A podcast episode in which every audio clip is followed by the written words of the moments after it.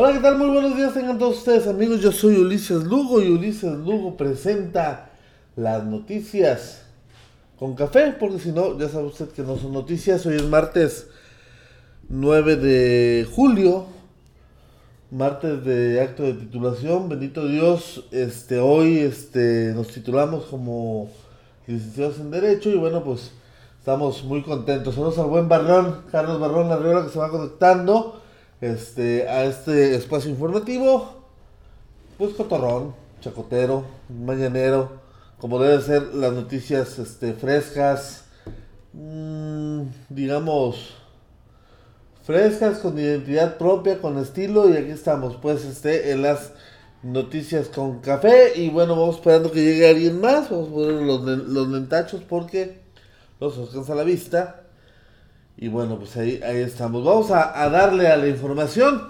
Fíjese usted que pese a que habían dicho y a que habían firmado acuerdos previos, el conflicto entre la Policía Federal y la Guardia Nacional se mantenía hasta el día de ayer, incluso la, los elementos de la Policía Federal, que son estos elementos, fíjese usted, porque se, luego se, en las redes sirven mucho para informar, mantenerlos informados sobre, sobre muchos temas diversos pero también sirven para desviar la información, tergiversar la información, malinformarnos, este sirve para, para desinformar sobre los temas del momento.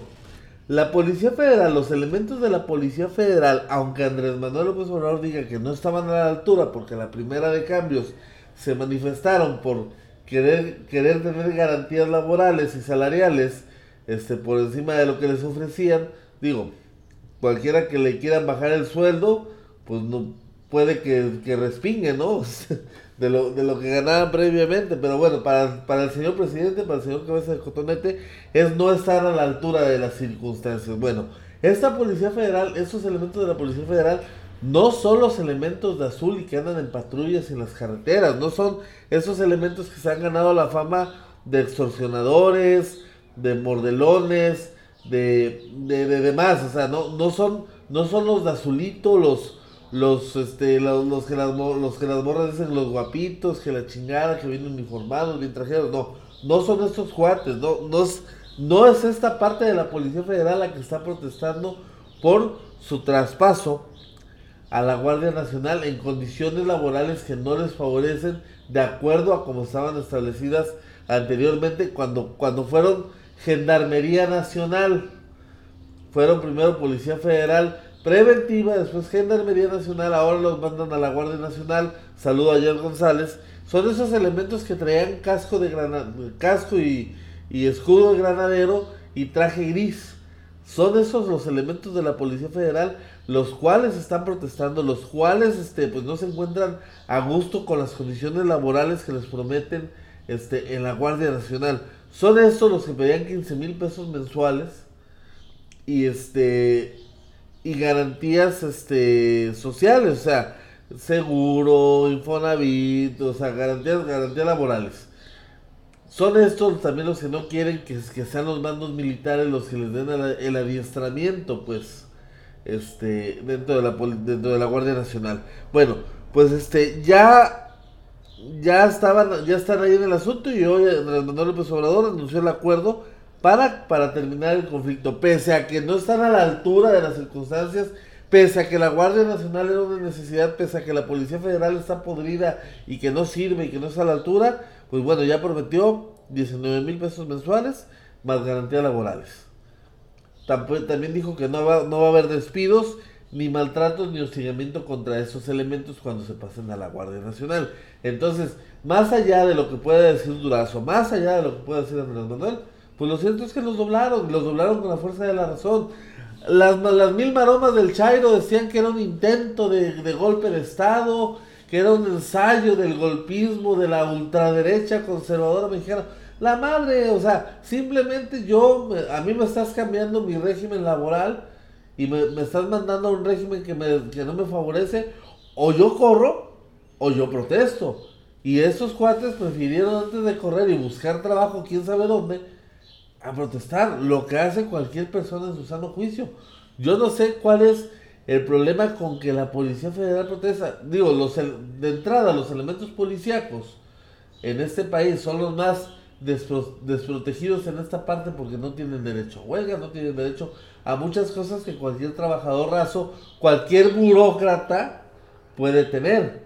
Entonces, qué bueno que protestaron, qué bueno que dijeron, no, nosotros queremos ser parte de la Guardia Nacional, queremos ser parte de, tu, de tu aparato, queremos ser parte de tu estrategia, pero queremos ser parte en condiciones dignas y, y en las mismas condiciones que los militares que van a sacar de los cuarteles para que estén patrullando las ciudades. En, esa, en esas circunstancias sí queremos ser parte, no en las circunstancias que tú me quieras poner y que quieras poner Guardia Nacional de primera y Guardia Nacional de segunda. En, en, la, en cuestión de, de, este, de, de, salarios y prestaciones. O sea, ahí es donde esos elementos, los de gris, los que, los que este, andaban paseando en camionzotes, los que hacían el trabajo sucio, pues, en algún momento dado para los, presidentes en turno, pues, este, eran, eran estos los, los, afectados, pues, por esta, por la creación de la Guardia Nacional. Saludos al buen Vladimir Valenzuela Barrutia, este, vizconde del Quevedeño, saludos, mi Vladi, Ismael Aguirre Azuna y al buen Luis Alberto Cervantes Torres, que nos están viendo. Bueno, ahí el tema parece ser que se acaba el conflicto, enhorabuena, ojalá se termine de, de veras y este y pues no haya más más que pelear. Y ya la Guardia Nacional que no es otra cosa que una pinche policía militar disfrazada, digo, si usted los ha visto, andan en camioneta de soldado. Y andan vestidos de soldados. Y dice policía militar. Digo, si hace como pato, camina como pato y, y parece pato, pues es un pato, ¿no? Si andan de soldados, si andan en un carro de soldados y dice militar ahí, pues ¿qué son? Son soldados, ¿no? Entonces, aquella, que vengan las maromas de los chairos, las mil maromas del chairo, este, para decir que no es cierto que están militarizando al país, que no es cierto que están militarizando todo el esquema de justicia y de, y de seguridad este, en, las, en los estados de la República. Fue una discusión pasada, pero es pues lo latente, lo que, se, lo que dijera Juan Gabriel, lo que se ve no se juzga. Y ahí está. Saludos a Brenda Monsalvo que nos está viendo también. Y bueno, este, ya no hay que... Ah, ok.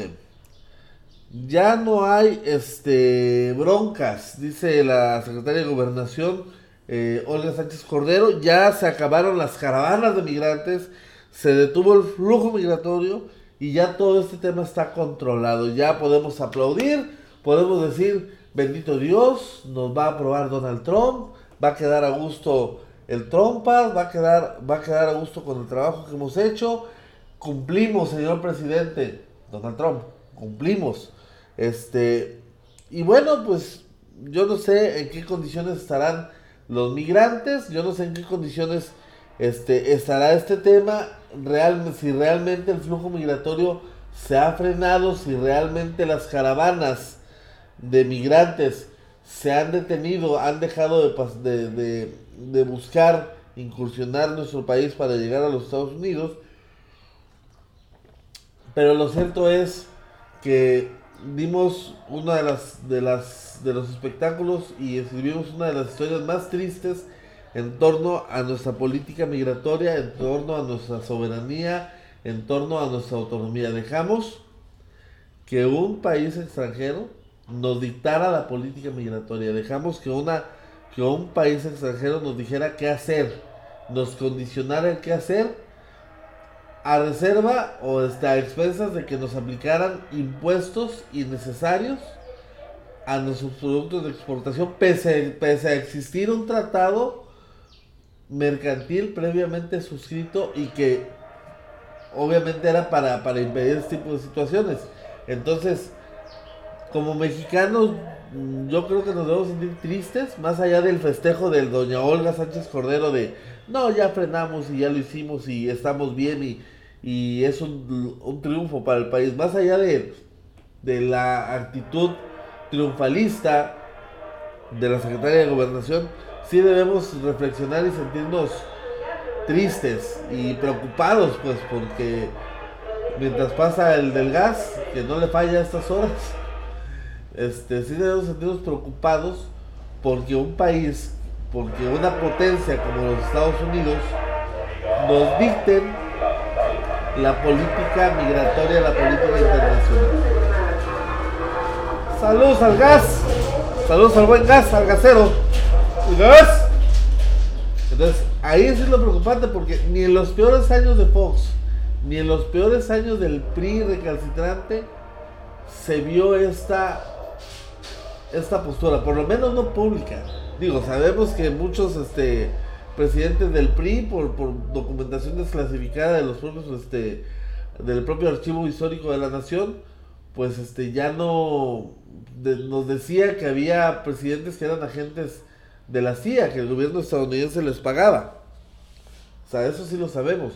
Pero de manera tan absurda, tan burda, no lo habíamos visto. Entonces, pues sí nos debe preocupar. En este, en este tema, la Comisión Nacional de Derechos Humanos pide, pide, fíjense bien, pide se aclare cuáles son las competencias jurisdiccionales, las competencias legales de la Guardia Nacional en este plan migratorio, en, su, en la detención de migrantes. Luego de que vimos algunos abusos por parte de los, de los elementos de la Guardia Nacional al momento de detener migrantes, al momento de estar cazando migrantes, bueno, la Comisión Nacional de Derechos Humanos pide pues que se nos expliquen los protocolos de actuación de la Guardia Nacional para evitar se extralimiten en sus funciones y sobre todo salvaguardar el tema de derechos humanos cuando, cuando esto sea posible, vaya. Entonces, este, yo creo que, que ahí está bien la Comisión Nacional de Derechos Humanos, esta comisión que se ha convertido en el contrapeso político del gobierno de Manuel López Obrador, ha tomado una notoriedad política este, que no tenía en el pasado.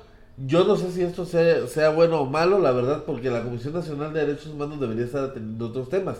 Pero si le está entrando a esto, quiere decir que algo no anda bien en, en, en este tema, en la cuarta transformación, en la cuarta república, y pues veremos qué le responden en relación a las competencias, a los protocolos de actuación que tiene que haber por, por la participación de la Guardia Nacional en el tema de la detención de migrantes, en el plan migratorio, que pues ya vimos está aplaudido, está festejado, que ya chingamos, somos cabrones, somos chingones, ya no hay caravanas de migrantes, ya no hay flujo migratorio y somos la mera onda, somos la mera reata, somos, somos una chingonería de, de gobierno, pues, y este, podemos decir Gracias, señor presidente Donald Trump. Cumplimos. Entonces ahí el tema. llega el del, pasa el del gas y llega el del agua. ¿Qué? O sea, yo no sufro en este su domicilio. Yo tengo aquí todos los servicios públicos a todas las horas del día. Yo no tengo ningún problema. Pues ya lo, ya lo acaba de ver usted. Este, termino con las notas nacionales.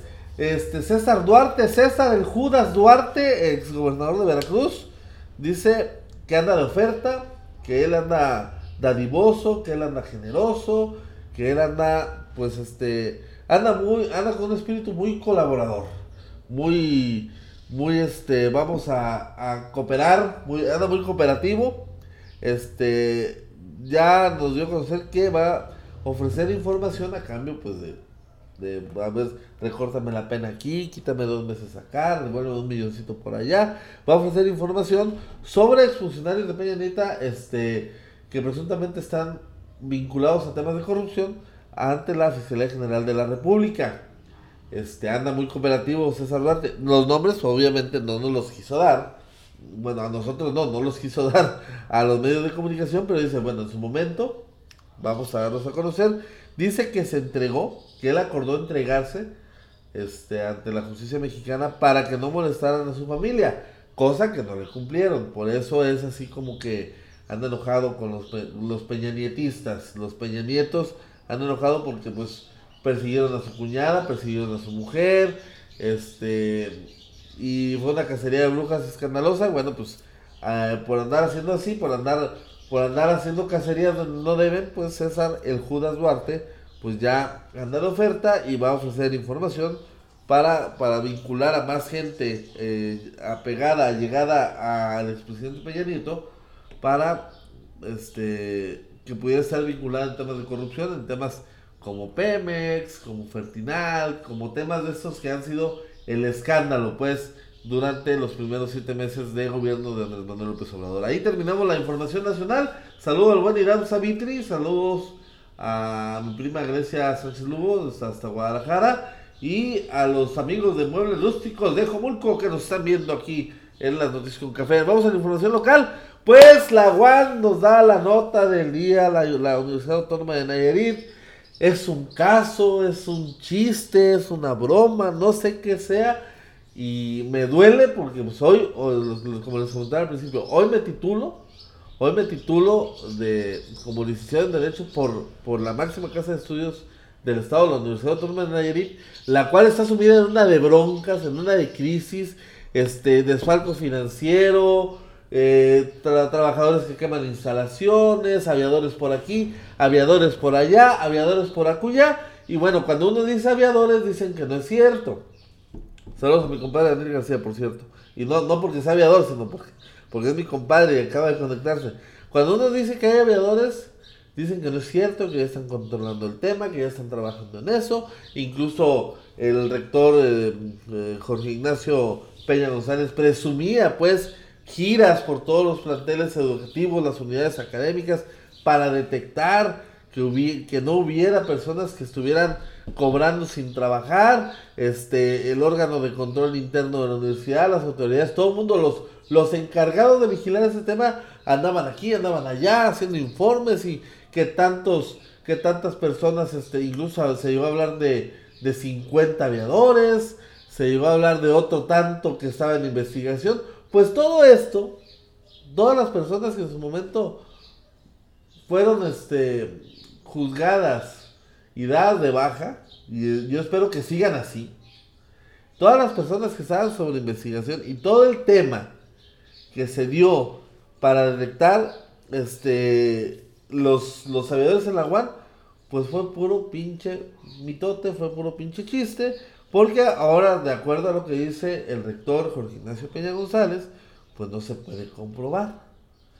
No se pueden comprobar los sabedores en la universidad, fallas en el sistema de checadores de la máxima casa de estudios imposibilita poder probar quién sí cumple y quién no cumple al interior de la máxima casa de estudios. Hágame usted el pinche favor.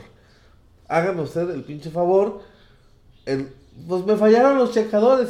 Y, desde cuándo? Pues sabe. Yo me di cuenta apenas ayer. O sea, imagínense toda la broma, todo el chiste. O sea, toda la simulación armada.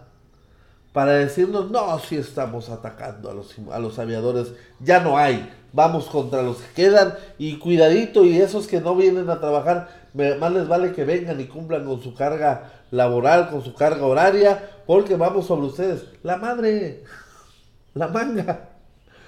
No, no servían los pinches checadores, no registraban nada.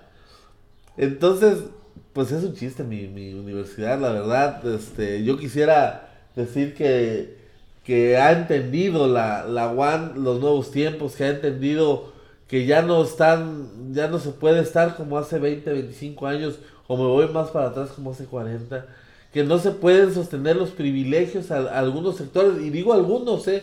porque si, si hablamos de sectores, cuando hablamos de docentes o cuando hablamos de trabajadores, pues ellos tienen no privilegios, tienen derechos ganados a base de negociación, a base de contratos colectivos.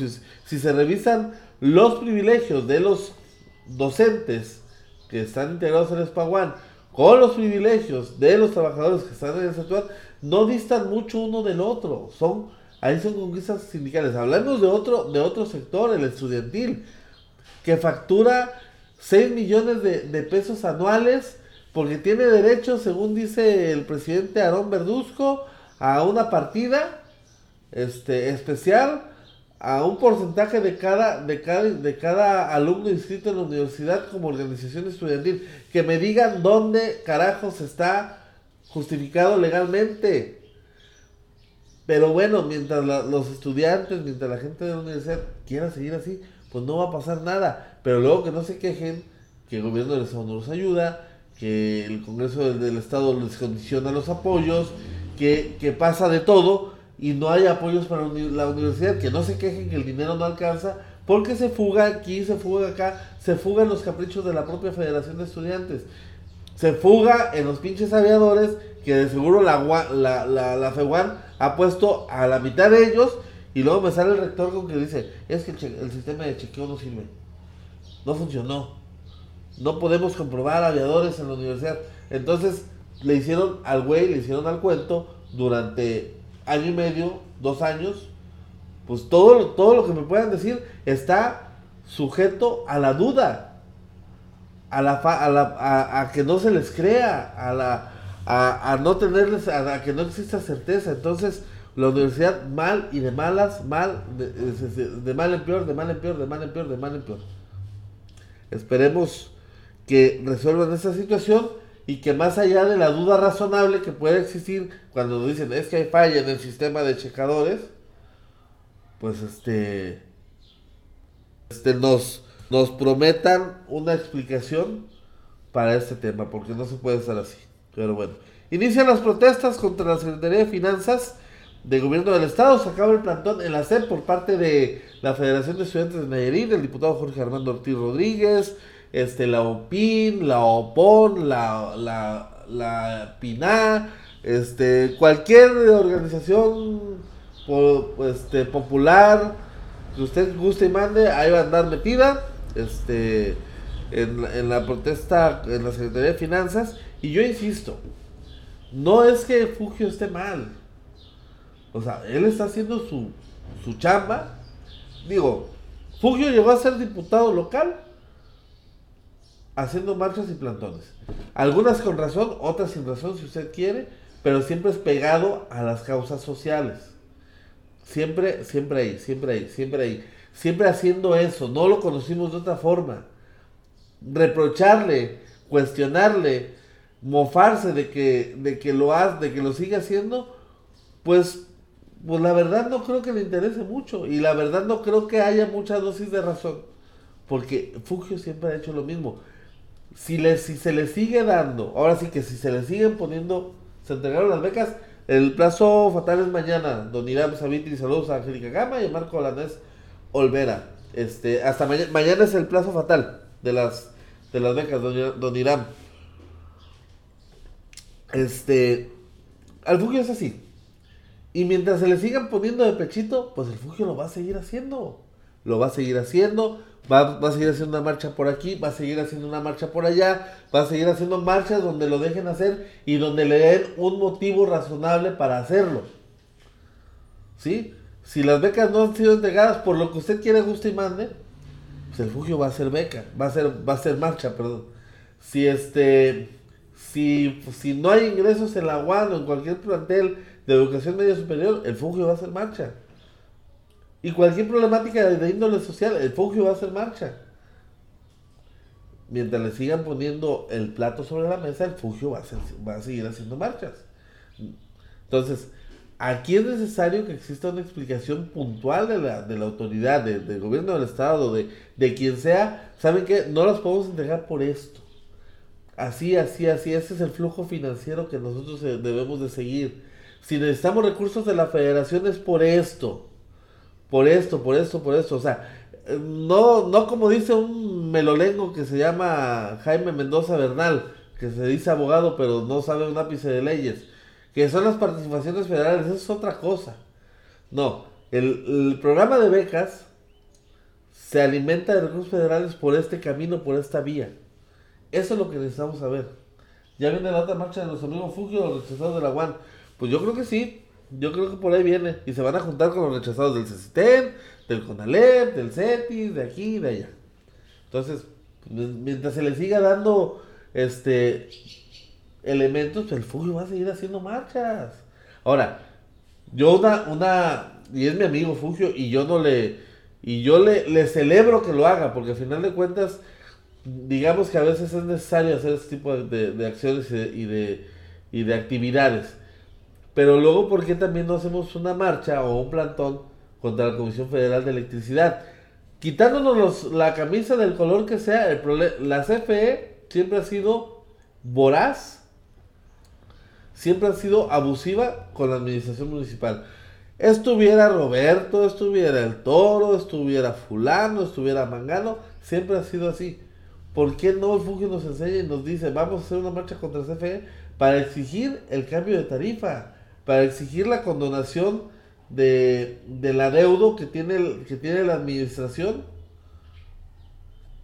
para eficientar el servicio de agua potable. Ahí es también donde yo quisiera ver al Fugio. No solamente en esos temas que son importantes y son válidos, también en los otros, en los que nos pega a todos. A todos, y cuando digo a todos es a todos. El tema del agua potable, el tema de la energía, el tema, el tema de los cobros. Ahí.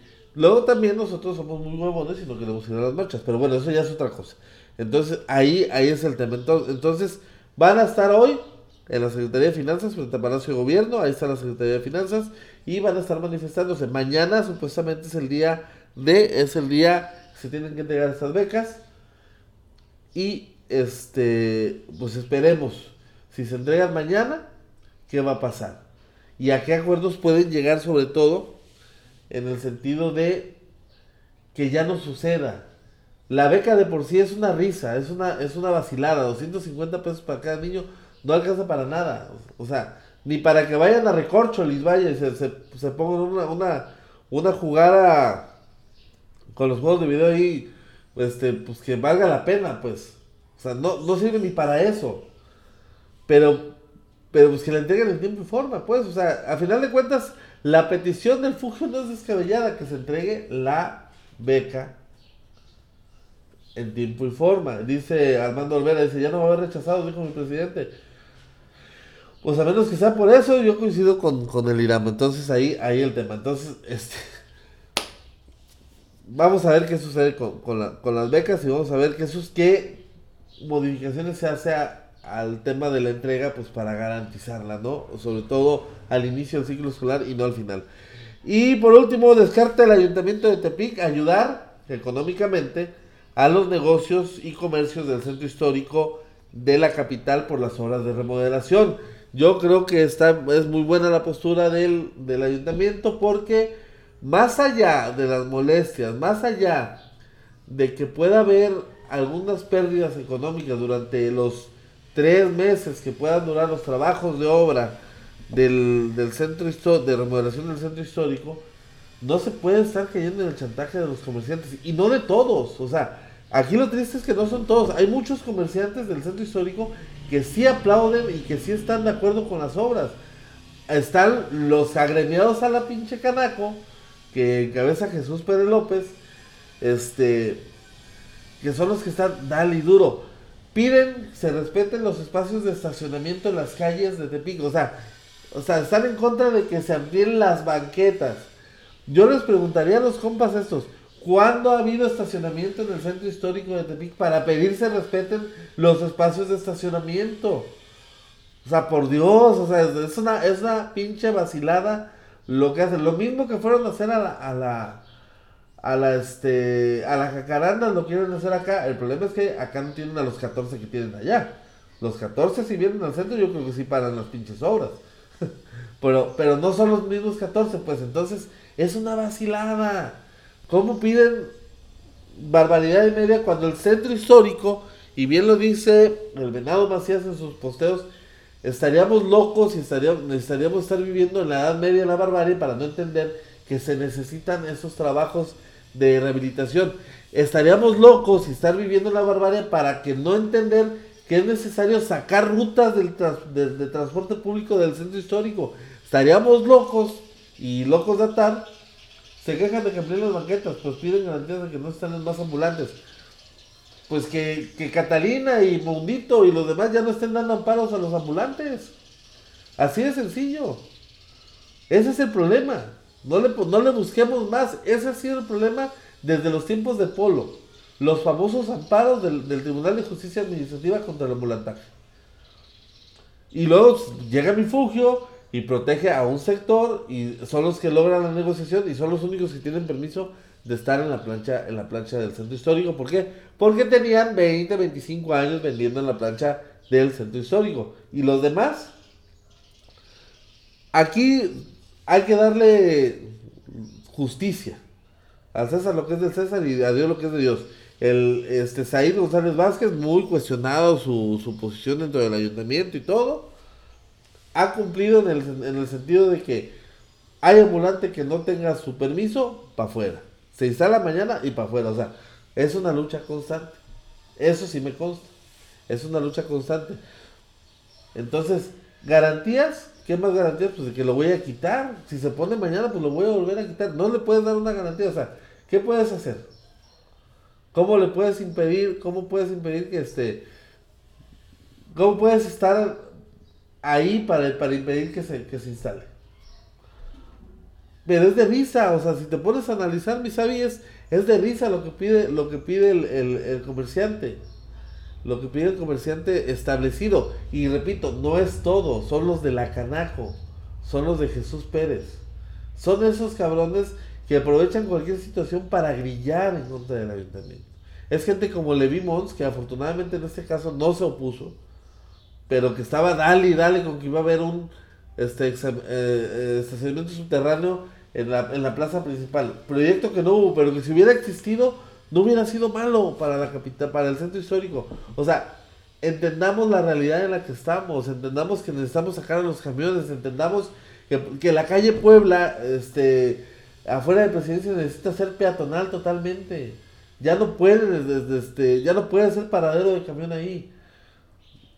Según la ley, todos tienen de, derecho al modo de vivir, pero también hay reglamentos que impiden realizar cierto tipo de actividades, pues. centro histórico no es para el comercio como tal. O sea, no, no malinterpretemos la ley. O sea, quieres ser ambulante, pues ponte allá en la Insurgentes y México, no sé, afuera de una escuela. O sea, también hay, también hay reglamentos que, que regulan la, la libertad o el exceso que pudiera tener una legislación. ¿Sí? Entonces, por eso está el reglamento del centro histórico, para evitar precisamente que bajo el amparo de que la ley, de que todos tienen, tienen, derecho a un modo honesto de vivir, pues se llene de ambulantes. Son las cosas que se deben atender desde la, desde la legalidad. Pero bueno, ahí está la información. Esperemos que el ayuntamiento mantenga su postura y no se deje doblar por, por el tema de que, pues ayúdame con una lana para, para, para aguantar los tres meses que va a durar la obra. No, no hay lana para pagarles a los trabajadores cabrones quieren lana para, para que les ayuden. Bueno, yo soy Ulises Lugo y Ulises Lugo presentó las noticias con café. Porque si no, no son noticias. Nos vemos mañana miércoles y hoy me titulo. Saludos, bye.